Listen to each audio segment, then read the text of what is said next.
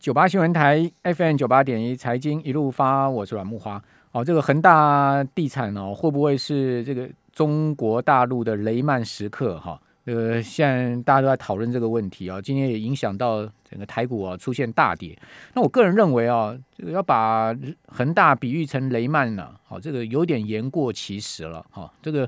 呃，基本上两个东西不能完全类比。好，这个恒大是地产公司，雷曼是这个金融公司啊，这个华尔街的大投行，这大家都很清楚啊。那雷曼当时其实并不是雷曼才发生问题，好，各位都知道，其实它是 Supreme 发生问题，好，次贷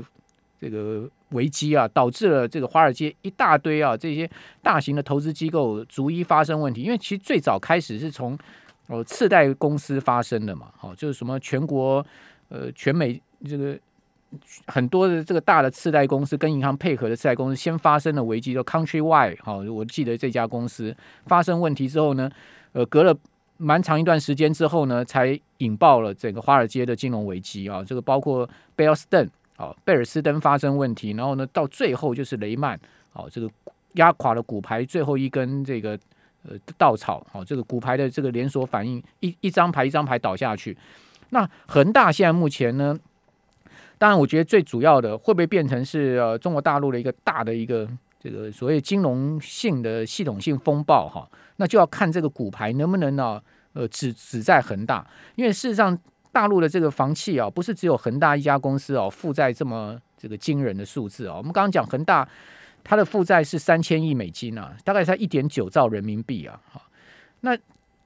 大大陆的 GDP 啊是一百兆人民币，好，到今去年刚刚差不多一百兆出出头了，所以它大概占 GDP 是两趴，哦，这么惊人的一个负债情况，哦，那事实上其他的大地产公司的负债状况啊也不轻哦，包括碧桂园，我看到它的负债一点七兆哦，像保利啦，好像是绿地啦，好像是融创中国啦，哦，这些大地产公司的负债大概也都在一兆人民币上下，好，所以说如果恒大哦，它真的成为第一张倒下去的股牌，而后面呢，包括碧桂园啦，哈，这个什么万科啦，哦，然后呃，融创中国啦、富力啦，这些公司同同同样的出现了这个股牌倒下，那真的这个问题又非常严重了。哦，因为这个整个中国大陆的银行啊，跟这些地产公司之间的这个关系啊，绑得太紧了。比如说，你可以看到像最近民生银行的股价大跌，为什么？因为民生银行。我看到的数字，它单是在恒大上面的这个放款就三百多亿人民币啊！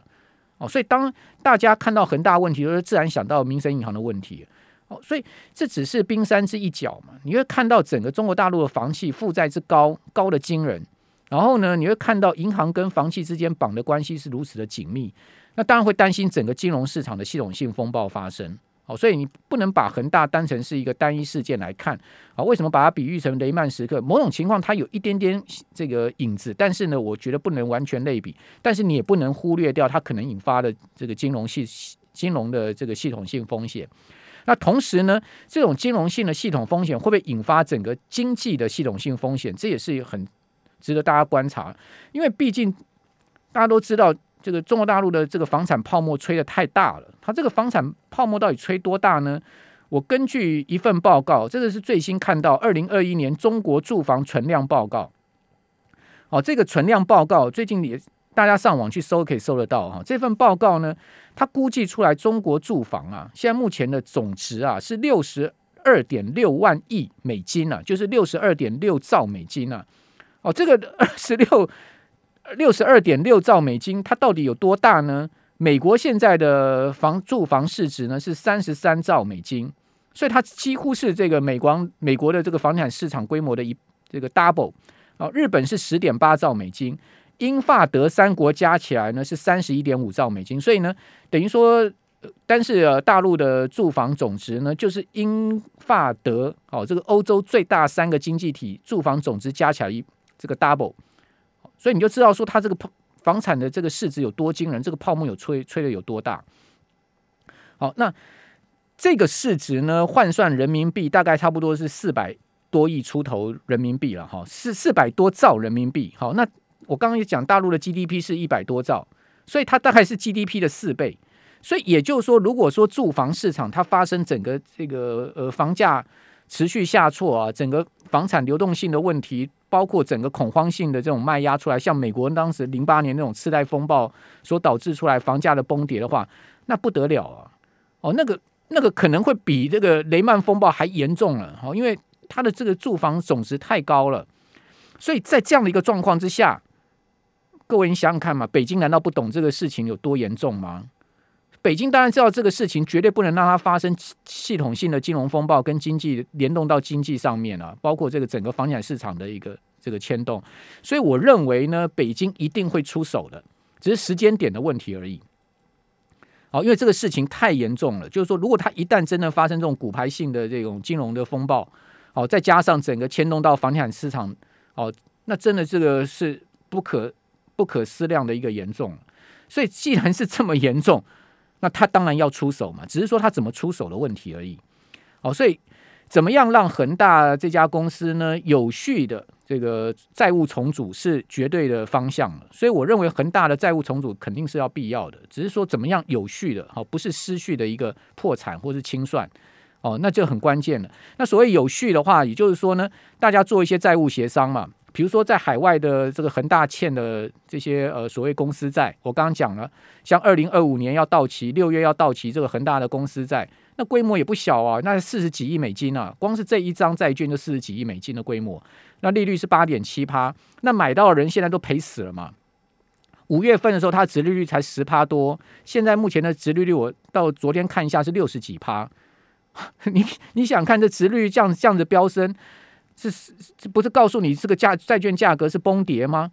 好，所以说怎么样让这些海外债哦，它这个呃债权人得到一定的偿付？现在目前出来的消息大概是二十五趴嘛，就是我给你这个二十五趴的资金，好，这个你剩下你认赔掉，好，大概是这样的一个状况。那至于说这样子，如果说这样进行一些债务的这个呃清理的话，这叫做债务重组，好，有序的债务重组，那要谁来？做这个有序的债务重组呢？当然，最后还是出手是这个官方机构哦。只不过说，我认为北京还不到出手时间点的原因是什么呢？他总不能在第一时间就出手。他第一时间再出手的话，其他房企不就看有样学样就摆烂了吗？啊，你看这个呃大到不能倒，所以你你你这个北京要来救哦，这个落人画饼哦。第二个有道德风险，对不对？所以他一定要等到你恒大自救无法了，到最后关头他再出手，所以不会这么快。我觉得他会出手，但时机点还不到。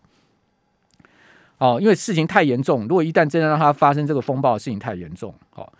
好，所以说呢，你可以看到现在目前，我觉得北京当务之急哦，它其实处理恒大是其次哦，它真的真的当务之急是控制房价不要出现崩跌哦，因为我们刚刚讲中国大陆房地产市场规模实在是太大了，大到你不可思量了。所以说，你可以看到最近他又寄出所谓县长跟限购令。今天新闻也出来了，哦，这个中国地方政府为稳定市场，避免房价崩盘，从湖南株洲到广州惠州，至少有八个城市要求什么？他要求建商不准寄出超低特价充买器，就是你不给我，你不准给我这个用用低于市场行情给我卖房子了。好，那。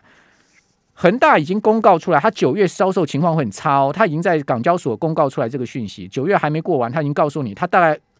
预计是不好的哦。恒大其实并不是说去年到今年上年变成不房子卖不好哦，它其实房子卖的还挺好的哦。它回笼的现金也很多，但是因为欠债负债比实在太高了，利息支出太大，所以没办法。好，那今天时间讲不完，以后有。